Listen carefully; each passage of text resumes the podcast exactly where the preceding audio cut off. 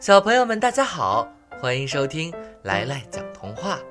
今天来来要讲的故事名字叫《狐狸与葡萄》。在一个炎热的夏日，一只狐狸路过一片葡萄园。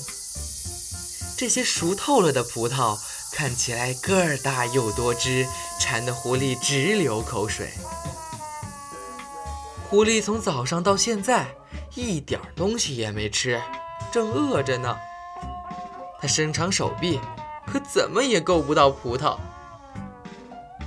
狐狸后退了几步，向前一冲，跳了起来，却还是无法够到葡萄。越是吃不到葡萄，狐狸越是觉得口渴。它转了转眼珠子，想到了一个办法。狐狸搬来一块石头，站上去，踮起脚，伸长手臂，可还是差了点儿。这么诱人的葡萄，却吃不到嘴里，狐狸呀，真不甘心。它围着葡萄架转了一圈又一圈，方法想了一个又一个，可就是摘不到葡萄。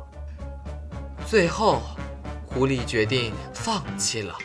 他昂起头，边走边说：“也许葡萄根本就没熟，吃了会酸掉我的大牙。”说完，狐狸摸着空空的肚子离开了葡萄园。好了，今天的故事就到这里。喜欢听的小朋友，记得来来在这儿给你讲童话。